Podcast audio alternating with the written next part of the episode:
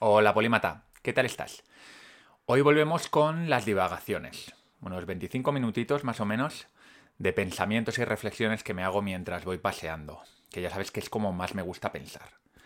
¿De qué voy a hablar hoy? Pues voy a hablar del poder de las historias, voy a hablar de si la economía es una ciencia realmente o no, de la importancia de la evolución de la tecnología en la evolución cultural, es decir, del impacto social que tiene la tecnología. Y por último, te hago un llamamiento a que pienses por ti mismo. Espero que te guste, espero que disfrutes, ya sabes que estas divagaciones no son capítulos normales, es decir, no tienen el rigor ni la investigación detrás que tienen mis capítulos habituales, pero tienen cierta frescura, cierta espontaneidad que creo que te pueden gustar. Sin más, te dejo con ellas. Esto es Polímatas. Conocimiento, razón y aprendizaje.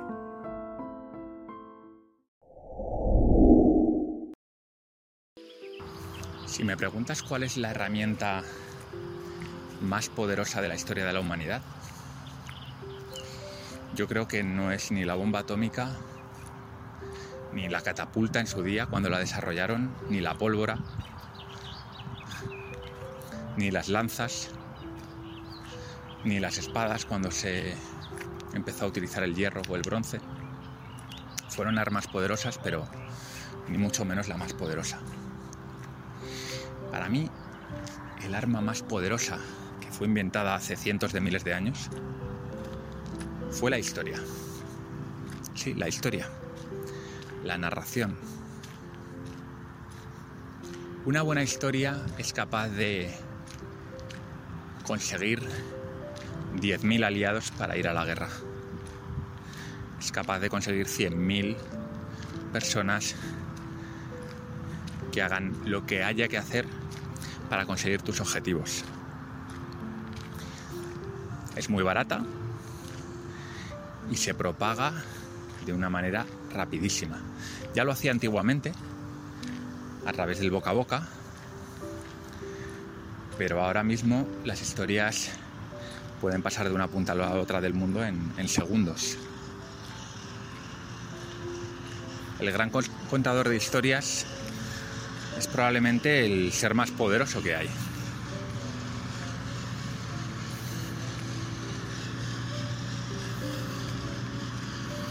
En el fondo es como si nos estuviésemos haciendo con un programa de ordenador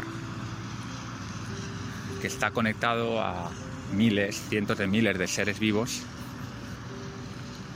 y que les puede que le puede movilizar, que le puede hacer eh, puede hacer que esos seres hagan lo que nosotros queremos. Piensa en un Hitler, en un Stalin, piensa en un Martin Luther King, piensa en un Kennedy, en un Gorbachev, piensa en un Einstein, piensa en un en un predicador de, de barrio. Son capaces de meterse en la mente de las personas para que actúen como ellos quieren.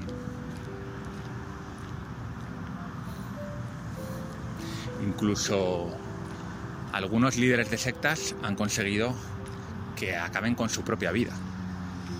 Imagina el poder de un gran contador de historias. No se me ocurre nada que tenga mayor poder.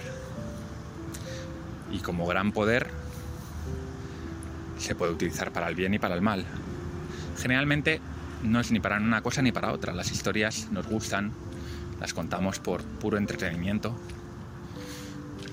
Pero si rascamos un poco e intentamos entender por qué nos interesan y por qué nos gustan tanto, nos daremos cuenta de que el origen está en que las historias es la forma en la que nuestros ancestros eh, aprendían y enseñaban. Un viejo de una tribu que había vivido mucho, que había pasado varias sequías, que había pasado varias, eh, varios conflictos con las tribus de alrededor. Contaba historias que servían a los chavales y a las chavalas adolescentes para prepararse para el futuro, porque el futuro probablemente sería muy parecido al pasado. en esto las cosas han cambiado mucho. Pero entonces la historia se repetía una y otra vez. Así que esas historias, esas moralejas que contenían normas sociales, que contenían eh, actos heroicos, que animaban a los, a los nuevos hombrecitos a seguir la senda de esos héroes, eran la forma que tenían de enseñar y de aprender. Y por supuesto, aquellos que eran capaces de aprender, de aprovechar mejor esa información, tenían más probabilidades de sobrevivir y reproducirse y desarrollar un poco a poco un interés por esas historias. Y por el otro lado, imagínate, el que conseguía ser el amo de las historias, el gran contador de cuentos, tenía todas las mujeres que quería y por lo tanto también se promovió en nuestro genoma, generación tras generación, esos genes de contador de historias. Y por eso quien más, quien menos es capaz de contar buenas historias.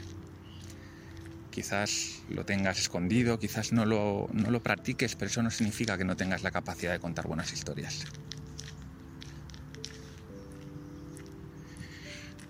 Tenemos potencial para hacerlo, usémoslo. Usémoslo con responsabilidad, pero usémoslo.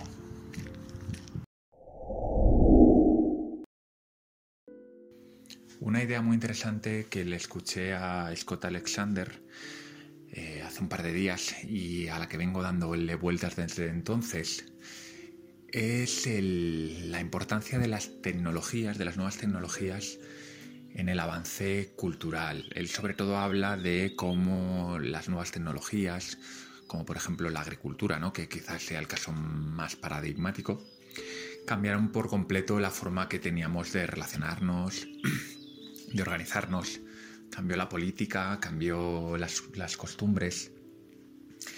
Y, bueno, él, pone como contrapartida el, caso también muy, muy conocido de Jared Diamond, que es un antropólogo que tiene una teoría sobre la importancia de la geografía en, en el éxito de las civilizaciones. Él no lo pone en duda, Scott Alexander no lo pone en duda, pero lo que dice es, bueno, mm, la geografía permanece igual siempre, ¿no? Y sin embargo, eh, la tecnología cambia y la tecnología es la que ha provocado las grandes revoluciones.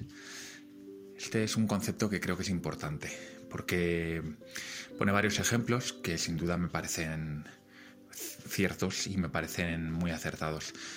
Uno de ellos es la agricultura, el otro tiene que ver con, con ciertas eh, invenciones relacionadas con, el terreno militar, como por ejemplo eh, las armas de fuego, ¿no?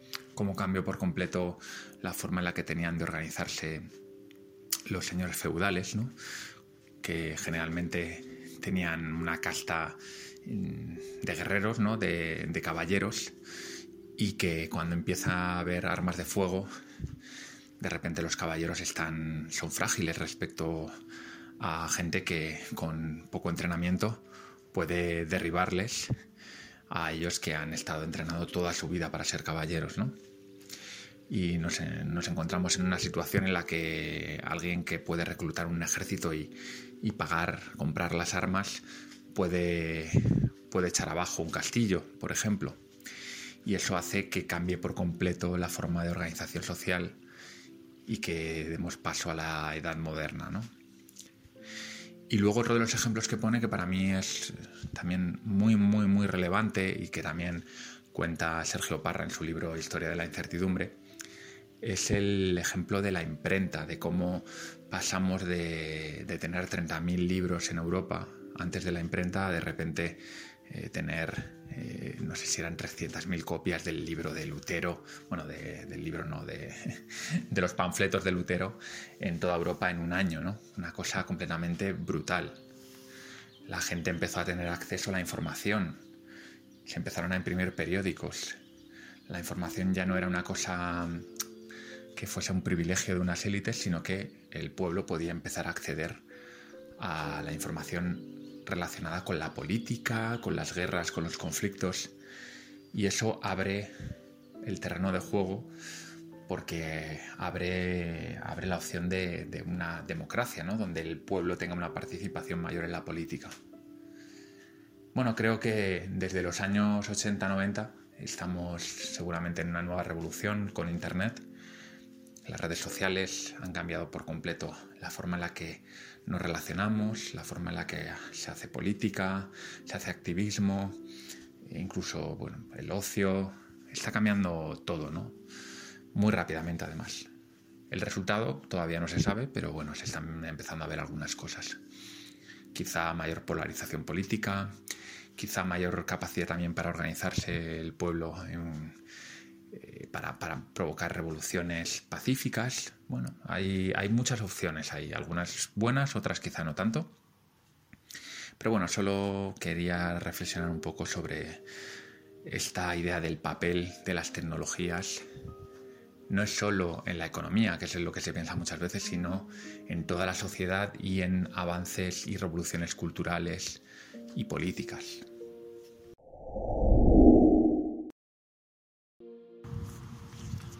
Hay quienes tachan a las ciencias sociales como que no son ciencias, porque claro, piensan en la física o en la química, esas leyes absolutas prácticamente que son capaces de predecir al milímetro lo que va a pasar con un fotón, con una molécula.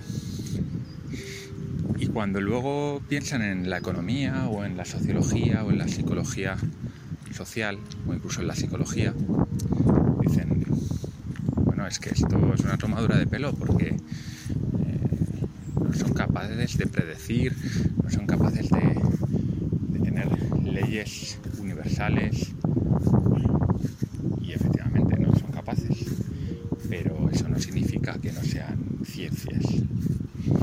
Las ciencias son otra cosa que una manera, es una metodología, es una forma de acercarte la realidad, la cual tú persigues conocer la realidad. Asumes que la realidad es conocible, conocible creo que se dice. Eh, y luego utilizas los métodos que sean necesarios para acercarte a ella. Lo del método científico de, de toda la vida en realidad es una simplificación que a día de hoy no tiene mucho sentido porque cada ciencia tiene su manera de acercarse a la realidad. Lo que todas tienen en común es ese objetivo de vamos a acercarnos a la realidad y vamos a hacerlo de una manera empírica. Vamos a intentar eh, validar empíricamente aquello que, que estamos teorizando. No siempre se va a poder, pero ese es el objetivo. Y sobre todo también explicar, explicar por qué ocurren las cosas, ¿no? Esos serían un poco los requisitos para, que haya una ciencia, pero nadie dice que una ciencia te tenga que dar predicciones perfectas de la realidad, ni mucho menos. Si no, pues nos quedaríamos con la física y ni eso, porque desde la cuántica pues estamos también apañados. ¿Cuál es la diferencia principal entre la economía y la física? Bueno, es muy obvia, ¿no? La economía trata de de la parte macro, de la visión a vista de pájaro del mundo. Trata con agentes como empresas, personas, instituciones y la física trabaja con elementos mucho más pequeños como pueden ser los átomos, los quarks, los electrones, etc. Esa es una diferenciación. Pero, ¿por qué una es eh, altamente predecible y la otra es bajamente predecible. porque la economía siempre se dice ¿no? que un economista es incapaz de, acertar una predicción? Porque la complejidad con la que trabaja un economista es varios órdenes superior a la de un físico. El físico trabaja con un número limitado de, de partículas que se han estudiado, que más o menos se sabe cómo se comportan y por lo tanto eh, digamos que tiene la capacidad de hacer experimentos mucho más acotados, con un número más pequeño de elementos y además cuando hacen eh, experimentos suele ser así, suele ser en unas condiciones muy concretas.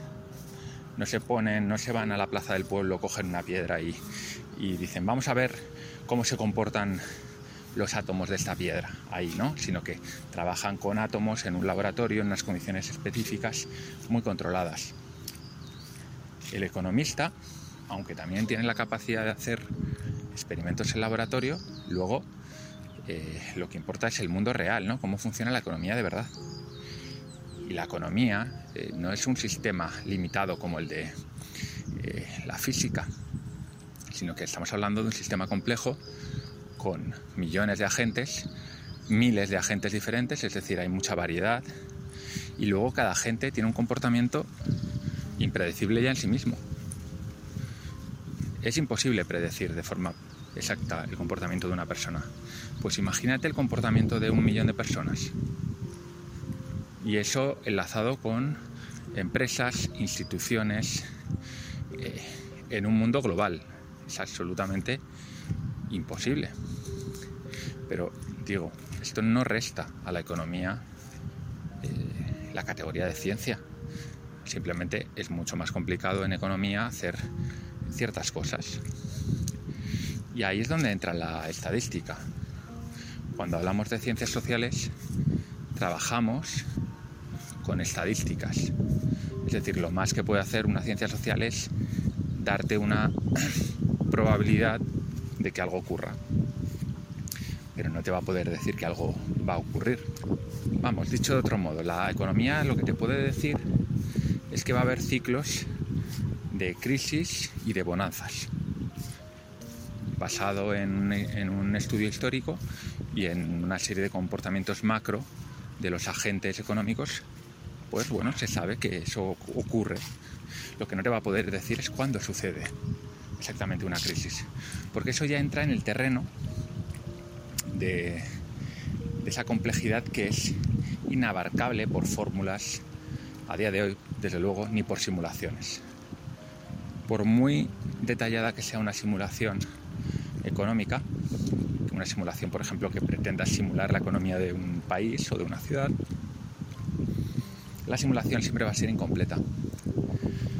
Le van a faltar agentes, los agentes estarán simplificados, por ejemplo, estaremos usando como agente a una, imagínate, una persona que está dentro de una simulación eh, puede tener una serie de características muy limitadas pues puede tener una serie de necesidades básicas, pero desde luego no se comporta como una persona. No tenemos esa capacidad a día de hoy de, simular una ciudad o un país con el comportamiento complejo que, que tenemos las personas. Y digo más, aunque lo tuviésemos, tendríamos otra limitación prácticamente insalvable, que es el punto de salida. Una simulación necesita que le digamos de dónde partimos. ¿Cómo podemos decirle a la simulación exactamente el punto en el que está el estado del sistema, en este caso por ejemplo el país, eh, al empezar, de forma precisa? Sabemos por la teoría del caos que una pequeña diferencia en el inicio de un sistema puede dar grandes diferencias a lo largo del tiempo. La famosa mariposa que bate las alas y provoca un huracán en la otra parte del mundo. Pues esto es extrapolable la economía y a otras ciencias sociales. Así que como ves, eh, se encuentra ante muchos retos, pero eso no le quita que no sea una ciencia.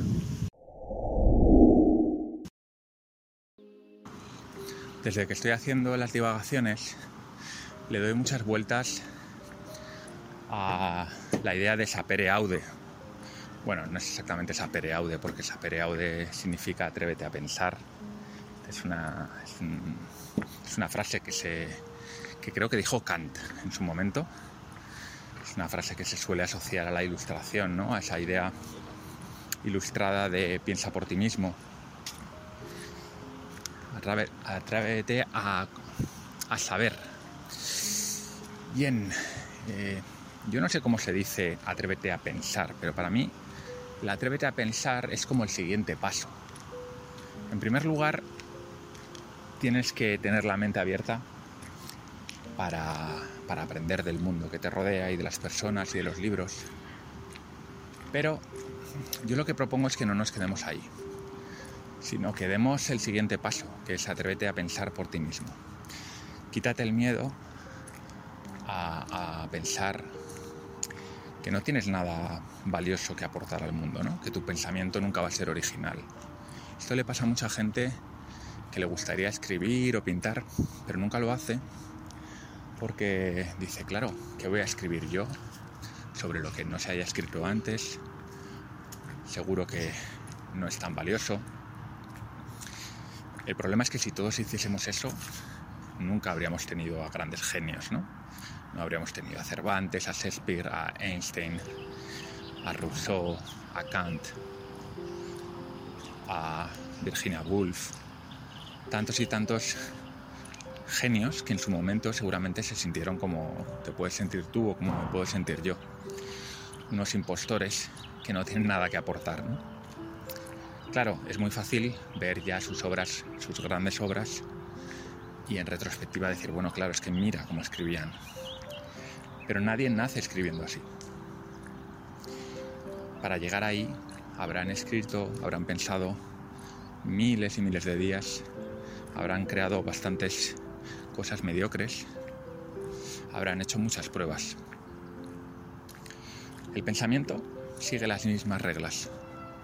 Si yo no me acostumbro a pensar, si no me arriesgo a pensar, a reflexionar, si no me creo de alguna manera, si no me autoengaño, aunque sea un poco, ¿no? Pensando que puedo crear, crear algo realmente diferente, original o como mínimo de calidad, pues no lo haríamos. Así que está muy bien leer mucho, aprender de otros, pero llega un momento en el que nuestra forma de aportar al mundo es pensar por nuestra cuenta. Y de esas miles de ideas que se repiten, mediocres, saldrán algunas pocas perlas que aportarán algo a, nuestra base de conocimiento, de pensamiento. Seguro, seguro que aparecerán. Es verdad que ahora en un mundo global en el que podemos buscar en Internet, eh, nos encontramos con que casi todo ha sido ya estudiado. Pero eso no deja de ser una ilusión. Dentro de mil años, cuando la gente eche la vista atrás y vean lo que han avanzado a nivel de pensamiento, de conocimiento, de reflexión, de filosofía, de arte, dirán, madre mía, lo que hemos avanzado ¿Cómo podían pensar nuestros antepasados que no había nada más que aprender ¿no? o innovar?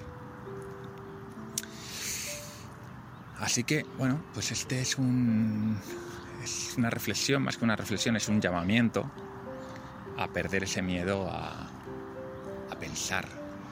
Empieza haciéndolo en la intimidad, como lo puedo estar haciendo yo. Practica, practica para que poco a poco te vayas convirtiendo en un, en un experto. Y eso te va a crear una serie de herramientas muy valiosas para un montón de cosas en tu vida. Pero en sí mismo además puede ser algo muy disfrutable. Cuando tú ves que tus pensamientos fluyen, que eres capaz de pensar como lo hace cualquier otro filósofo o pensador, que es una cuestión simplemente de práctica, de perderle el miedo es muy satisfactorio. Bueno, Polímata, pues espero que te haya gustado este capítulo, que te haya hecho pensar, que es de lo que se trata. Y ya sabes, si quieres apoyar el proyecto, te tienes que ir ahora mismo a polímatas.com con Y, suscribirte a la newsletter y también echar un vistazo a la biblioteca Polímata. Un lugar donde hablo de los 50 libros más importantes para comprender el mundo, con resúmenes, reseñas, una comunidad privada donde tratamos y debatimos todos los temas relacionados con los libros. En definitiva, un lugar donde puedes estar con gente como tú, con inquietudes y, sentirte pues como en casa al final. Yo creo que es de lo que se trata, de encontrar tu lugar, la gente con la que puedes debatir cualquier cosa sin ningún tipo de, de cortapisas y donde, bueno, pues la conversación ilustrada es un, es un valor fundamental para nosotros. Y sin más, esto ha sido todo por hoy. Soy Iván Muñoz de Bustillo y este ha sido un capítulo más de Polímatas. Nos vemos.